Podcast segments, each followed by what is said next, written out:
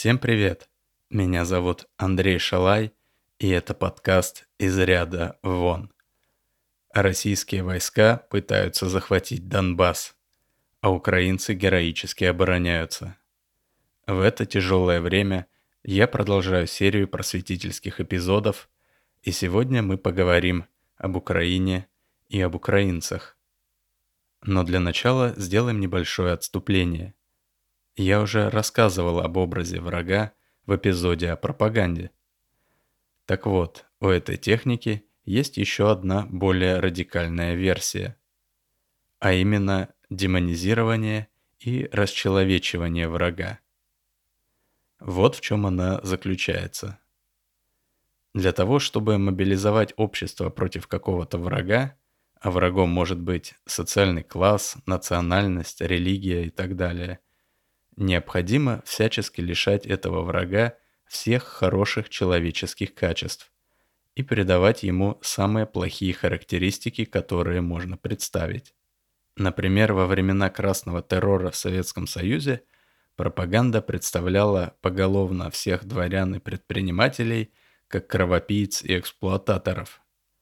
В Третьем Рейхе немцев убедили, что евреи – это низшая человеческая раса, недостойная жизни – во время культурной революции в Китае представители интеллигенции сделали источником всех бед и проблем страны. В Руанде правительство во главе с представителями народа Хуту объявило народ Тутси насильниками, убийцами, разбойниками и предателями. Таких примеров расчеловечивания и демонизирования номинального врага очень много. Масштабы разные, но схема примерно одинаковая – общность людей, которую необходимо лишить привилегий, поработить или полностью уничтожить, объявляется врагом. Дальше идет превращение этого врага в абсолютное зло. А борьба со злом – это уже дело весьма благородное. Борьбу со злом поддержат широкие слои общества, и на такое дело гораздо проще мобилизовать участников.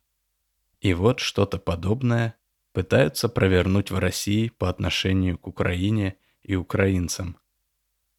Теперь уже понятно, что Украина для Путина это какая-то идея фикс. А после Майдана в 2004 году, когда Украина продемонстрировала всему миру, что в стране есть очень много людей, выбирающих европейский путь развития, Украина стала для Путина угрозой. Путин видел в Украине пример успешного противостояния народа против государства. А это страх любого диктатора. С тех самых пор началась медленная накачка россиян ненавистью к Украине и украинцам. Напомню, что к этому времени основные СМИ в России уже находились под контролем государства. Я сам хорошо помню этот процесс. Начиналось все очень незатейливо.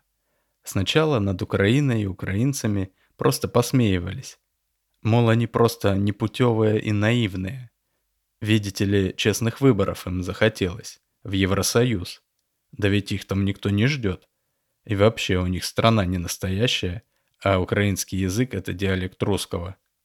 Но постепенно, по мере роста стремления большой части украинцев к настоящей демократии и евроинтеграции, ужесточалась и риторика российской пропаганды начали появляться первые предположения, что, может, они и не по глупости своей все это делают, а на зло России.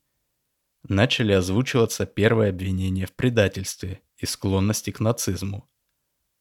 Ну и высшей точкой негодования стал Евромайдан в 2014 году, когда украинцы свергли Януковича, которого презирали и не любили чуть ли не всей страной. Тогда общество однозначно дало понять, что выбирает европейский путь развития.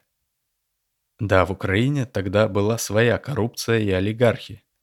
Но народ и гражданское общество были тоже значимым и сильным игроком в политической игре, который, можно сказать, и победил в 2019 году, избрав президентом Зеленского, человека, практически не связанного со старыми элитами и олигархами.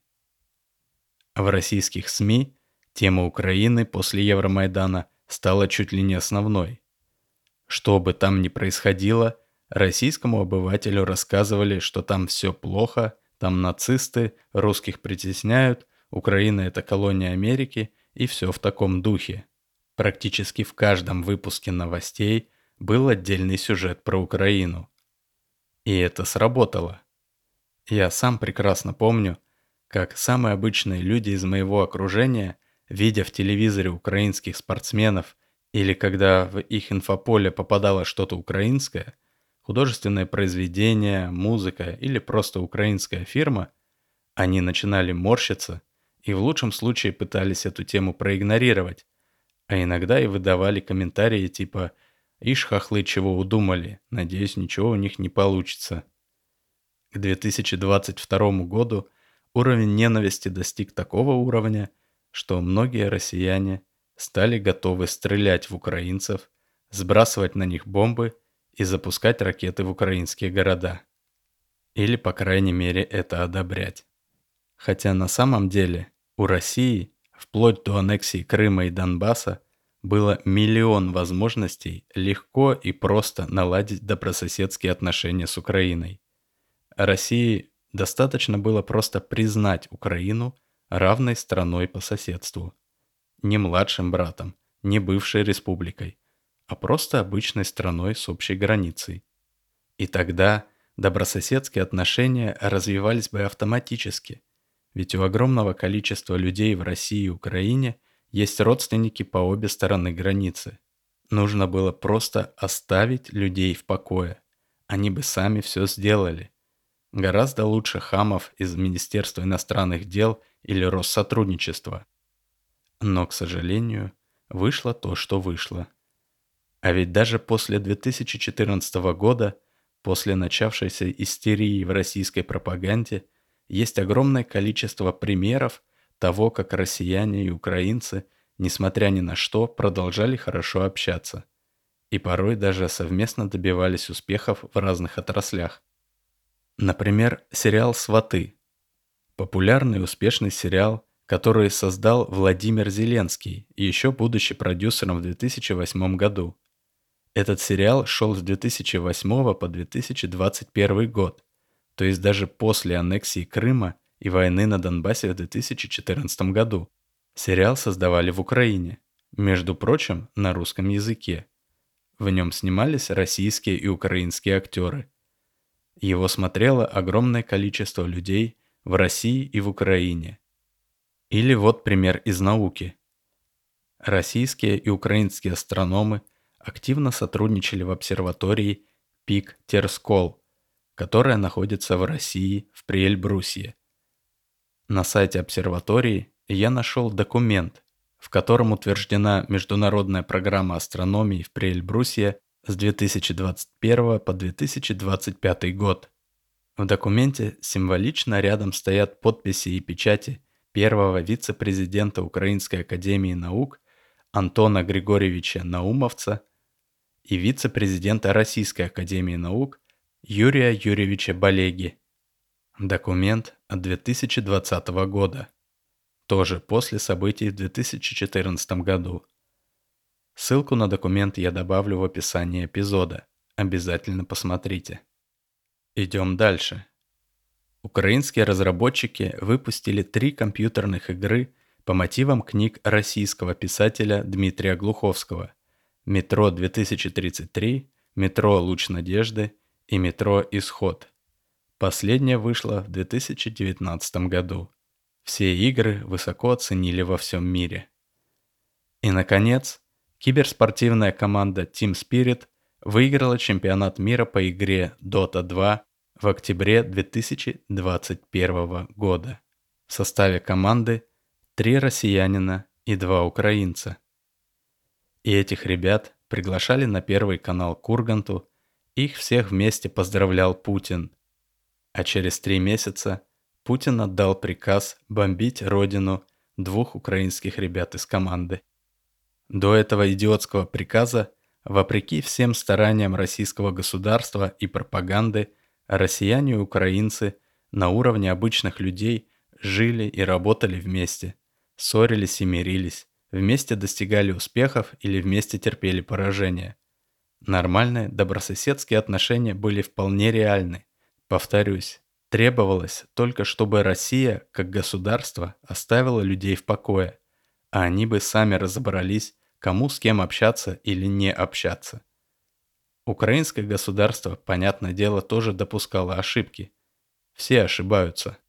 Но после того, как Россия начала бомбить Украину, Россия тем самым объявила себя полным моральным банкротом, чье мнение уже не будет учитываться ни в одной серьезной дискуссии о причинах произошедшего, по крайней мере с нынешним руководством.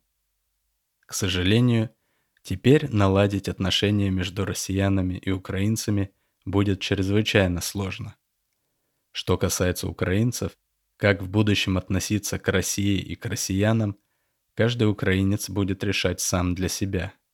А вот России предстоит еще огромная просветительская работа, в рамках которой нужно будет убеждать россиян, что ни украинцы, ни коллективный Запад никогда не желали зла России.